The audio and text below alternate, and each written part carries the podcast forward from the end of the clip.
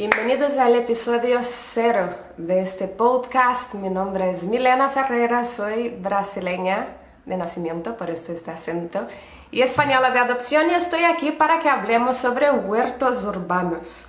Antes de que empecemos con el tema, deciros que me podéis seguir en las principales redes sociales, sobre todo en Instagram, que es donde suelo estar más activa. Ahí en Instagram podéis acompañar el día a día de mi huerto también me podéis encontrar en Facebook, en YouTube y también en Telegram. Este es el episodio cero porque no vamos a hablar de huertos propiamente dicho, sino que estoy aquí para presentarme, para contaros mi historia y cómo me he metido en este mundo del huerto, que veáis que no es algo que se construye de la noche a la mañana, que a veces no es fácil, Tampoco es rápido, pero que en el, en el fondo, al final, después de tantos años, vale mucho la pena todo lo que el huerto va a aportar a vuestras vidas. Por esto este es el episodio cero. Entonces, eh, mi primer contacto con el huerto, huerto, huerto, no, mi primer contacto con plantas, yo creo que ha sido el típico de todo el mundo en el cole que pone una alubia en el algodón mojado para ver cómo germina, pero pasado este momento que era pequeña, yo estuve muchísimos años sin tener contactos con plantas apenas porque no era algo que me llamaba la atención. Yo siempre he sido una chica de ciudad, eh, no, no, comía la mayor parte de vegetales y de verduras y legumbres que cualquier nutricionista te diría que tienes que comer, simplemente porque mis gustos en aquel momento eran otros. Yo no miraba una lechuga como la miro hoy en día, así que es normal que no me interesara el huerto. En el año 2006 me mudé a España y en el 2008 cuando vivía en Logroño, creo que fue eh, la primera vez que intenté cultivar algo. No sé por qué decidí cultivar algo, pero recuerdo que mi primer intento fue de perejil. Compré un sobre de semillas de perejil, una jardinera de estas rectangulares, un saco de, de tierra y puse el sobre entero de semillas en la tierra. Hoy mirando hacia atrás veo que las enterré demasiado, que no tenía ninguna necesidad además de echar el sobre entero de semillas y empecé este intento de huerto en pleno invierno, entonces antes incluso de que empezaran a germinar las semillas, que no han llegado a germinar por cierto, eh, cayó una nevada en Logroño y tengo por ahí guardada en algún disco duro una foto de aquella maceta cubierta de nieve que no salió adelante. Así que Abandoné el tema en el 2008, en el 2009 todavía vivía en, Logroño y me regalaron unas, unas rosas que duró en mis manos 48 horas. Murieron achicharradas, achicharradas de sol. Me han dicho que necesitaba luz, yo las he puesto en el balcón, pero no la he regado, no he controlado la cantidad de sol que recibía, ni era un balcón que daba orientación sur, así que le achicharró la planta bien y fue ahí cuando empecé a ganar la fama de mataplantas. También en el 2009, más hacia el verano, eh, volví a intentar plantar algo porque como me llamaban mataplantas, pues yo tenía que probar a la gente que yo era capaz de tener una planta viva, que no todas las plantas iban a morirse en mis manos. Así que planté mis primeras semillas de tomate, sacadas de un tomate del supermercado, llegaron a crecer las plantitas, pero de nuevo era una jardinera rectangular, puse media docena de plantas ahí, evidentemente no era espacio suficiente para los tomates. Y poco después del verano del 2009 fue cuando me mudé a Barcelona.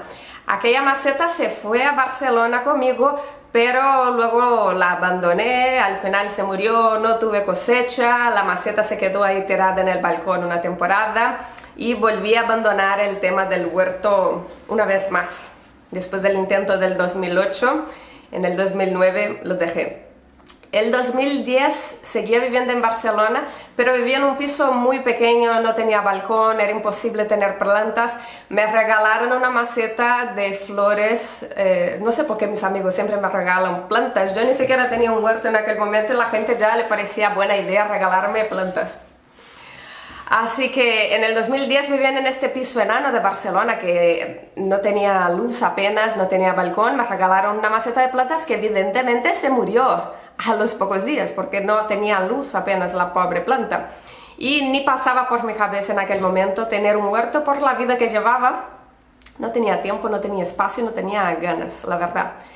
En el año 2011 me mudé de Barcelona a Pamplona y en Pamplona teníamos un piso con un, era un ático con una terraza enorme que tenía mucho sol, mucha luz, mucho espacio y ahí decidí volver a intentar cultivar algo.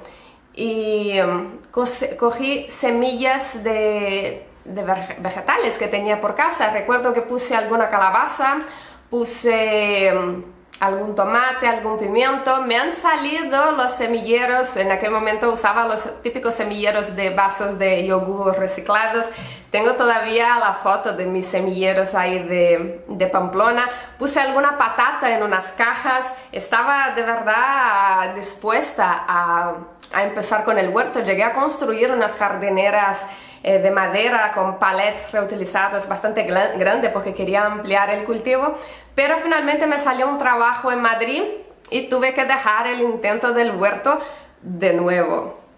Entonces en, el, en enero del 2012 me mudé a Madrid a un piso que no tenía balcón, que no tenía apenas luz y Tampoco tenía tiempo ya de cultivar, porque al final los que vivís en grandes ciudades sabéis cómo es eh, la rutina. Sales muy pronto de casa, vuelves muy tarde a casa, comes en la calle, entonces cuando vuelves a casa lo último que quieres pensar en, es en ponerte a hacer nada con las plantas, además no tenía espacio.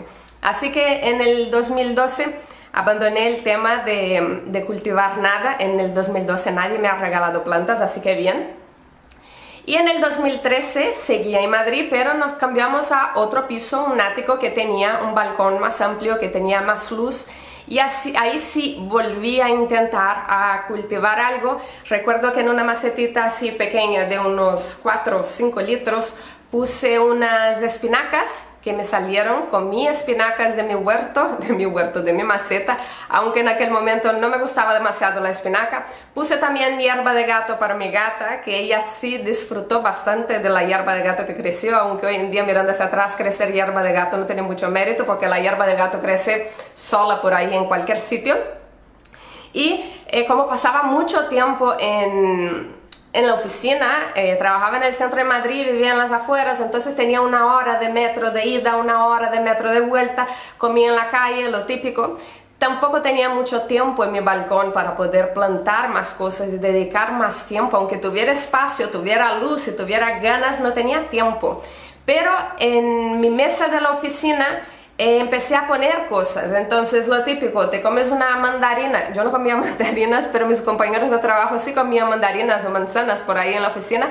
Y lo típico que coges estas semillas para germinarlas en papel mojado ahí en tu mesa. Entonces, en mi mesa del trabajo siempre tenía semillas de algo germinando aunque no llegué a, tener muchas plantas ahí, recuerdo que saqué algún esqueje de un potos que tenía en la oficina y fue cuando empecé a coger un poco más de gustillo por la cosa, aunque tampoco se puede considerar que fuera un huerto. Fueron mis primeros eh, pasos germinando semillas, pero no llegaba a ser un huerto, no saqué cosecha de ahí ni nada de, por el estilo. Pero me he dado cuenta de que yo era capaz de crear vida con las semillas que germinaba. En el año 2000, esto fue en el 2013, en el 2014 me mudé a Valladolid y empecé a trabajar en remoto. Entonces ya no tenía que ir a la oficina diario, lo que quiere decir que esta una hora de ida en metro, una hora de vuelta en metro y una hora de comida en la calle son tres horas al día que yo estaba en mi casa y que yo tenía que aprovecharlas para algo. Además, en Valladolid eh, vivíamos en un piso bastante amplio, otro ático con un balcón muy grande que tenía bastante luz. Yo no conocía a nadie en Valladolid y trabajaba desde casa, entonces la verdad es que pasaba mucho tiempo sola en casa con el ordenador y además tenía estas tres horas extras. Y venía de unos años de trabajar eh, sin parar, venía, estaba muy estresada, trabajaba a un ritmo muy intenso, los que vivís en las grandes ciudades sabéis que el ritmo de trabajo eh, en el centro de Madrid no es el mismo ritmo de trabajo que en un pueblo de Palencia, por ejemplo. Entonces yo llevaba ya una temporada muy estresada, me peleaba con mucha gente, tenía muchísima ansiedad, tenía mucho mucho estrés que al final se reflejaba en toda la gente que estaba a mi alrededor porque yo lo pagaba con la gente que tenía cerca, todo el estrés que, que, tenía. Entonces, cuando me mudé a Valladolid, estas tres horas que me sobraban al día, entre comillas, eh, decidí montar un huerto. El piso tenía dos balcones y en uno de los balcones lo transformé en un huerto en el que empecé a cultivar las semillas que me llegaban a mano con cubos de plástico reciclados, algunas macetas las compré de esas típicas jardineras rectangulares. En aquel balcón me salieron lechugas variadas, espinaca, me salió mi primera cosecha de tomate por fin en aquel balcón. Es cierto que era una cosecha muy pequeña, el tomate no creció demasiado, puse demasiadas plantas en una sola jardinera, eh, pero era la primera cosecha que podía llamar mía y en aquel momento yo no comía nada de verduras, nada de ensaladas, de verdes, de tomate, nada de eso. Toda la cosecha que me sacaba de aquel balcón, yo la regalaba a la gente porque lo único que yo quería en realidad era plantar no me daba igual la cosecha, no, no pensaba en la soberanía alimentaria ni pensaba en el ahorro que me podría suponer plantar las lechugas yo misma ni que era un alimento de mejor calidad. Lo que sí que me he dado cuenta y por eso insistí en el huerto es que la ansiedad y el estrés que yo sufría de los años anteriores empezaron a bajar. Empecé a volverme una persona bastante más relajada, eh, bastante más pacífica, bastante más paciente y esto la gente que vivía alrededor de mí, que convivía conmigo también lo notaban porque yo me peleaba menos con la gente y claro, nadie quiere convivir con una persona estresada que todo el tiempo te está eh, chocando contigo está peleando contigo y está quejándose de todo. Entonces, el huerto en mi caso fue algo terapéutico. No empecé por el alimento, sino que fue más por los beneficios extras que el huerto me estaba aportando en mi vida. Así que estuve en Valladolid un año, de aquel huerto saqué una cosecha que hoy en día considero modesta, pero que en aquel momento para mí era muchísimo. Fue en ese momento también que empecé a probar mi cosecha, que empecé a probar la lechuga, la espinaca, el tomate que sacaba de ahí. Más que nada porque cuando yo regalaba esto a la gente, la gente me decía, has dedicado tantas horas a cultivarlo porque al menos no lo comes. Ya entiendo que no te gusta comer ensalada, pero es, tu cultivo, lo tienes que probar. Y fue cuando me di cuenta que el tomate de mi huerto sabía dulce. No era como este tomate del supermercado, soso, acidillo, que no sabe bien y que era el que no me gustaba. El tomate de mi huerto sí estaba rico básicamente porque no llevaba nada más que agua y sol y había madurado en la planta. Así que después de este un en Valladolid eh, nos mudamos a Palencia y la condición que puse es que no quería vivir en un piso, quería vivir en una casa con jardín, porque viendo que en un balcón, en un piso, había conseguido sacar aquella cosecha, yo quería más espacio, yo quería más plantas, yo quería más macetas y con unas pocas macetas en un balcón había notado un beneficio tan grande en mi vida, ¿qué pasaría si tuviera un huerto enorme en el jardín? Pues ahí decidimos mudarnos a una casa en Palencia. La primera casa que viví en Palencia, yo me acuerdo los, los primeros días que yo sentaba en el jardín, que bueno, jardín entre comillas, porque eran las típicos chales estos de construcción reciente, a donde el jardín en realidad son restos de la obra, es un suelo malo, pobre, eh, muy arcilloso, que ahí no crecía ni mala hierba de lo malo que era esta, este suelo. Y yo me acuerdo que sentaba en este, en este jardín, miraba el suelo y pensaba, vale, ya tengo el espacio que yo quería cuando nos mudamos a Palencia. ¿Y ahora qué? ¿Por dónde empiezo? ¿A dónde meto las semillas? ¿Qué planto ahora? ¿Qué hago? Estaba completamente perdida.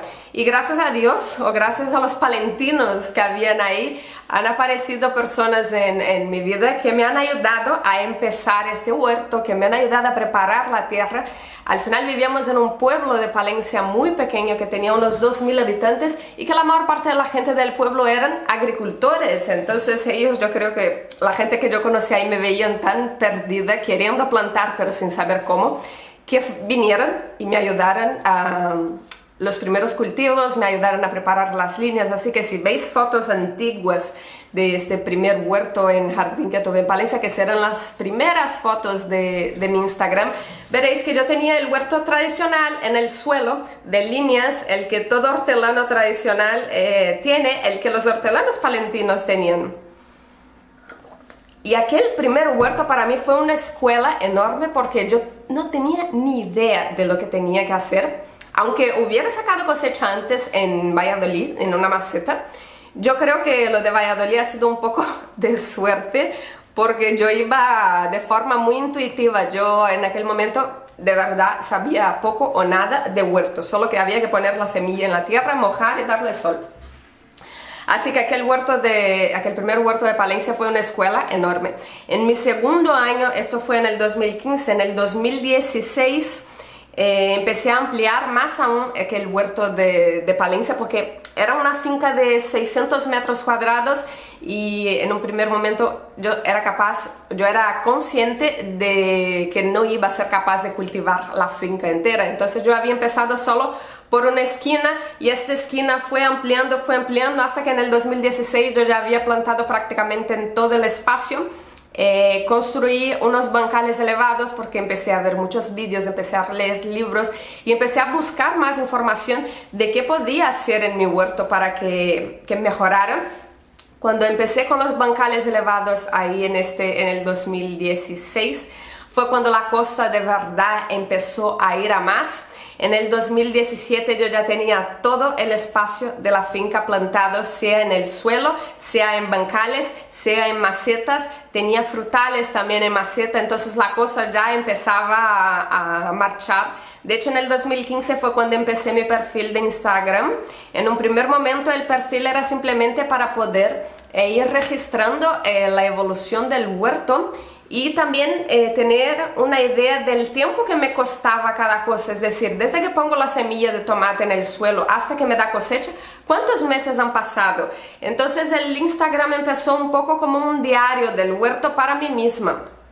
Y también me empecé a dar cuenta de que había muchos perfiles en Instagram eh, solo de tema huerto, de gente que de verdad sabía cultivar y yo era la típica pesada de Instagram que mandaba mensajes a todo mundo con mis dudas y mis fotos y conocí gente eh, interesantísima en estos años. De hecho, algunas personas que conocí en aquellos primeros años de Instagram siguen en mi vida hasta hoy, incluso muchos de ellos los conozco personalmente. Y el Instagram para mí ha sido una herramienta fantástica, sigue siendo una herramienta fantástica para poder eh, aprender más y conocer gente interesante y pillar ideas sobre el huerto. En el 2016 eh, ya tenía toda la finca plantada en todos los formatos posibles, había hecho todas las pruebas, llegué incluso a plantar en fardos de paja, en jardines verticales, en... solo no he probado plantar eh, la hidroponía en agua, pero por lo demás he plantado todas las técnicas y métodos que yo encontraba información por ahí. En el 2018 eh, tuvimos que cambiarnos de casa, seguíamos en el mismo pueblo de Palencia, pero nos cambiamos a otra casa cerca de la anterior que también tenía una finca maja, eran 600, 600 metros de finca, pero la finca estaba vacía, era un lienzo en blanco para mí. Yo no sabía cuánto tiempo iba a estar en esta casa, yo lo único sabía que te estaba segura es que necesitaba traer este huerto conmigo. ¿Cómo traes un huerto cuando te cambias de casa? Pues lo que hice fue desmontar los bancales que los, los había construido, los bancales elevados con estos ladrillos de... los típicos ladrillos estos marrones eh, y las estacas de metal. Entonces desmonté el huerto, contraté a una persona en Palencia que tenía una, una máquina para poder mover tierra y esta persona fue a la casa antigua, retiró toda la tierra que quedaba de los bancales, que era bastante tierra porque cuando monté los bancales compré sacos de tierra vegetal y de arena y de grava y un montón de cosas para poder llenar eh, estos bancales. Un amigo palentino me trajo una carretilla llena de estiércol. Mis amigos me regalaban mierda literalmente y se lo agradezco mucho porque gracias a este regalo mi huerto funcionaba. Entonces eh, yo había invertido un par de años en, en tener una buena tierra en estos bancales, por lo que me parecía lógico que la trajera conmigo y además estaba viviendo en el mismo pueblo y no había mucha distancia entre una casa y otra, así que contraté a esta persona, esta persona fue a la casa anterior, retiró toda la tierra que había eh, de los bancales y me la trajo a la casa nueva, también ya había traído todas las macetas, traje los ladrillos para poder volver a montar los bancales y en la casa nueva monté siete bancales de 3 metros de largo por un metro de ancho, cada uno de los bancales. Todo ese proceso, las fotos del huerto nuevo cuando estaba completamente vacío, a los bancales montados y a todo lo que he conseguido después con esos bancales, lo vais a encontrar en Instagram si buscáis las fotos del 2018 y del 2019. Estuvimos en esta casa dos años eh, estos bancales han dado mucha cosecha. Además era una casa que me gustaba bastante porque en la parte de atrás teníamos un campo lleno de chopos enorme, entonces no teníamos un vecino como tal en la parte de atrás del huerto. Así que yo salía al jardín, tenía mi huerto delante, tenía todos los chopos, no tenía ruido de coches, no tenía ruido de gente, solo tenía ruido de las urracas que estaban ahí volando y saltando de un lado al otro y era un sitio bastante agradable, la verdad.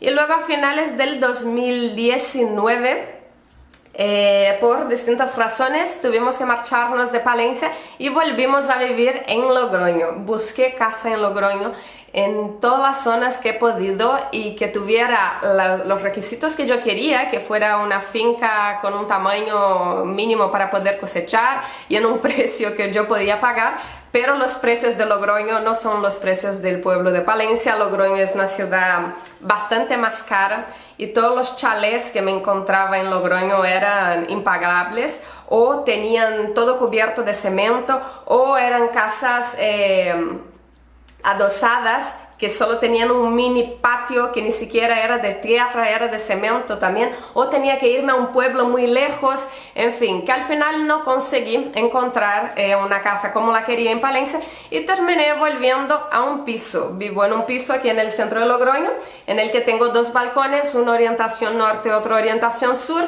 que sí, puedo tener algunas macetas, pero no puedo tener el huerto que yo tenía ahí en Palencia, que por cierto, los bancales se han quedado en Palencia. No los he traído a Logroño porque ya me parecía demasiado.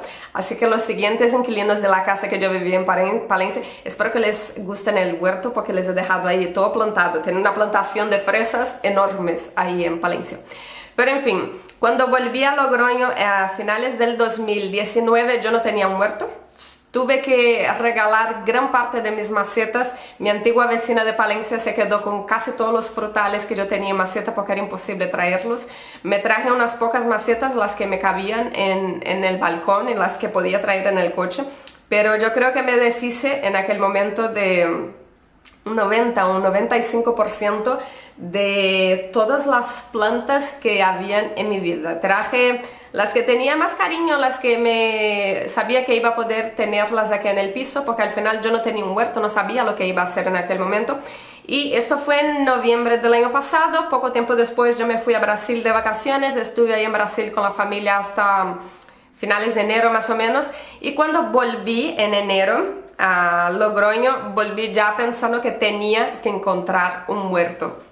Y por cosas de la vida, por estos contactos, estas personas que conoces en Instagram a lo largo de los años, Patricia eh, fue la que me consiguió el actual huerto que tengo ahora, fue la que me dio el contacto para el huerto que tengo ahora. Y soy eternamente grata a Patricia por, por haberme conseguido el huerto, porque si no fuera por ella y todo el conocimiento que ella ya tiene de huertos aquí en Logroño, seguramente estaría aquí dando palos de ciego buscando fincas hasta hoy.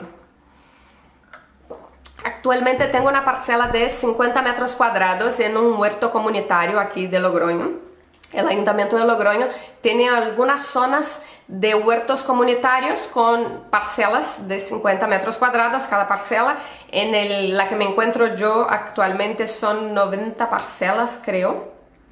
Y estas parcelas eh, se la dan a determinadas personas que cumplen unos ciertos requisitos que el ayuntamiento define y tienes derecho a estar en esta parcela durante tres años. Al cabo de tres años tienes que salir de esta parcela y el ayuntamiento vuelve a sortear estas parcelas y se lo da a otra persona. Y con esto lo que consiguen es ir fomentando a la gente que tenga huertos, que cultive de forma ecológica. Esas parcelas tienen que ser para cultivo doméstico, no se puede vender la cosecha que hay ahí y eh, ahora mismo estoy ahí, estaré ahí durante los próximos años. Con eso del coronavirus nos han ampliado eh, la estancia en la parcela un año más, así que en vez de tres años podremos estar cuatro años, así que estaré ahí hasta diciembre del 2023. Y esta es mi vida actual. Actualmente tengo plantas en el balcón, plantas en la habitación, plantas por toda la casa y tengo mi parcela de 50 metros cuadrados aquí en Logroño. Entonces Tuve que readaptar mi forma de tener un huerto, ya no tengo bancales elevados en el huerto, tengo unos bancales un poquito distintos, tuve que poner un riego automático porque no puedo ir todos los días al huerto a regar, eh, pero la verdad es que me está funcionando de maravilla. De todos los intentos que tuve en los años anteriores, todas las técnicas de cultivo que probé en los años anteriores, me han servido para poder saber en el día de hoy, cuál es el formato que me gusta más, cuál es el formato que funciona mejor y cómo quiero cultivar mis plantas. Entonces la verdad es que estoy muy contenta de cómo está funcionando mi huerto hoy, de la cantidad de cosecha que saco de estos 50 metros cuadrados, es muchísima más cosecha de la que soy capaz de consumir. Regalo gran parte de la cosecha a, a amigos, a familia y a desconocidos también.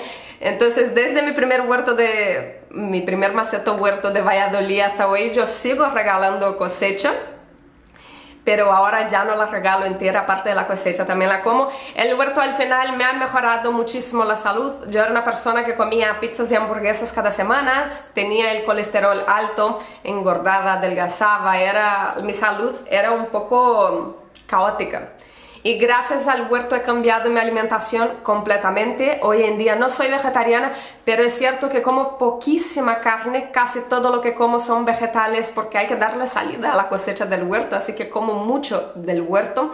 Eh, ya no tengo problemas de colesterol, eh, mis analíticas van todas perfectas, como todo lo que me da la gana y apenas engordo porque al final la mayor parte de mi alimentación viene del huerto, por lo que si en algún momento me quiero comer una barra entera de chocolate, pues sé que no voy a tener problemas de peso por eso porque no supone la mayor parte de mi dieta como era en el pasado con las pizzas y hamburguesas. En fin, que los beneficios que el huerto me ha traído a mi vida desde la parte eh, psicológica, de la terapia, de reducir la ansiedad, la parte física, de, de, tener una mejor alimentación, de tener una mejor salud, la parte económica me ahorro muchísimo dinero en el supermercado gracias a la cosecha del huerto. Últimamente voy poquísimo al supermercado. Eh, y también me ha ampliado mucho eh, mi idea de alimentación. Hay muchísimas cosas que yo no comía en el pasado y que hoy en día me encantan. Me he vuelto una persona más curiosa en el sentido de que hay cosas que en el pasado yo jamás hubiera puesto en la boca y que hoy en día soy de esas que voy por el huerto comiendo hojas y comiendo frutas sin pensar demasiado porque veo algo, ya lo estoy oliendo, ya lo estoy comiendo. Entonces, cuando digo a la gente que el huerto no es simplemente plantar y cosechar, que es una escuela que va mucho más lejos de esto, lo digo muy en serio porque yo lo he vivido en mi propia carne, eh, yo he vivido en mi propia vida y yo veo el impacto enorme que el huerto eh, ha tenido en el cambio de vida en estos últimos 12 años, desde mi primer intento en aquel 2008 aquí en Logroño. ¿Por qué os estoy contando toda esta chapa? Porque quiero que veáis que el huerto es un maratón, es algo que tú vas a hacer en el largo plazo. Siempre estarás pensando en meses, en años. No estás pensando en plantar hoy para cosechar mañana. Entonces, el huerto, eh, yo lo primero que os pido a los que queráis empezar un huerto es que tengáis mucha paciencia, que seáis muy persistentes, muy resilientes, que no os rindáis eh, en el primer intento, como lo hice yo tantas veces. Mis primeros años, mis primeros intentos, entre el 2008 y el 2014, ¿cuántas veces he intentado cultivar algo y cuántas veces me he rendido? porque no ha crecido, porque había crecido y se había muerto, porque me ha atacado una plaga, porque no tenía ni idea de lo que tenía que hacer. Entonces, vivimos en la era de la información, es posible encontrar toda la información que necesitamos para empezar un huerto online. Solo necesitas el móvil y tus deditos para acceder a cualquier información que quieras y necesites del huerto. Como he dicho al principio, a veces no es muy fácil, a veces eh, la gente se rinde porque ya ha intentado de todo y nada funciona. No es algo rápido, pero al final vale la pena. Este maratón eh, verde vale mucho la pena porque te va a cambiar la vida de una forma que cuando lo ves y cuando lo aprendes ya no lo vas a poder desver, ya no vas a poder ignorar la situación. Cualquier hortelano eh, con el tiempo también se vuelve una persona más ecológica, el empezar a compostar, el tener eh, una compostera. Todo, todo en la vida va cambiando. Yo en un pasado, como he dicho, era la típica chicas, chica de ciudad que generaba mucha basura, mucho plástico, eh, comía mucha comida basura también. Y hoy en día aparte de la alimentación sana yo intento tener el mínimo de plástico posible en mi vida, compro muchas cosas a granel, composto el máximo posible cuando voy a otras ciudades, a otros países de viaje, estoy siempre muy pendiente de, la basura que estás generando y esto a dónde va y cómo procesan la basura y cómo tratan el agua. Cosas que en un pasado nunca me hubiera planteado y que yo creo que la mayor parte de las personas no para a pensar en este tema. Y yo creo que el mundo, el planeta necesita todo eso. ¿Cuántas clases hemos tenido de pequeños en el colegio que hablaban sobre ecología, sobre reciclaje? ¿Y cuánto de estas clases de verdad hemos puesto en práctica en nuestras vidas? Nada. ¿Cuántos padres que tienen hijos en el cole eh, escuchan los hijos hablando esto, pero no dan el ejemplo dentro de casa? De nada sirve los padres que tienen hijos que el hijo vaya a una clase de ecología y que aprenda, aprenda sobre reciclaje y todo lo demás si dentro de casa no se pone en práctica todo esto. Así que yo os recomiendo de verdad, del fondo de mi corazón, que todos tengáis un huerto en el espacio que podáis, puede ser un huerto pequeño, puede ser un huerto grande, en el tiempo que tengáis disponible, porque la verdad es que vale muchísimo la pena. Dejo este primer episodio por ahí por aquí. Creo que ya os he contado lo suficiente de mi vida. Creo que después de toda esta chapa que os he metido aquí, ya sabéis un poco más eh, quién soy yo y cómo he llegado hasta aquí, que veáis que no hace falta tener eh, ningún estudio especial para poder tener un huerto. Yo no he estudiado biología, ni agronomía, ni agrología, ni nada similar al huerto. Yo, de hecho, mi primera universidad estudié turismo y la segunda estudié marketing para que veáis que ninguna de las dos tiene nada que ver con el huerto. Yo nunca he sido una alumna que le gustaba la biología y la química en la escuela. Lo mío era historia, geografía y los idiomas. Entonces, que no necesitas ser un experto en el tema, no necesitas ser un biólogo para poder tener una planta que crezca bien, solo necesitas tener unos conocimientos básicos sobre el huerto, sobre cómo funcionan las plantas y las mejores formas de, empezar un huerto, de cultivar.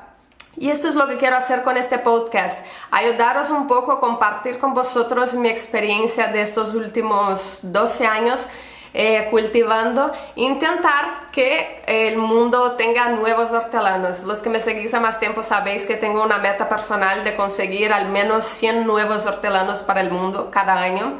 Así que si tú eres uno de estos hortelanos que me acompaña por otras redes sociales y que gracias a todo lo que yo os cuento de mi, mi día a día hortelano habéis decidido empezar a cultivar, déjame un comentario en Instagram diciendo que me has escuchado aquí en el podcast y que te puedo añadir a mi lista de 100 nuevos hortelanos para el 2020.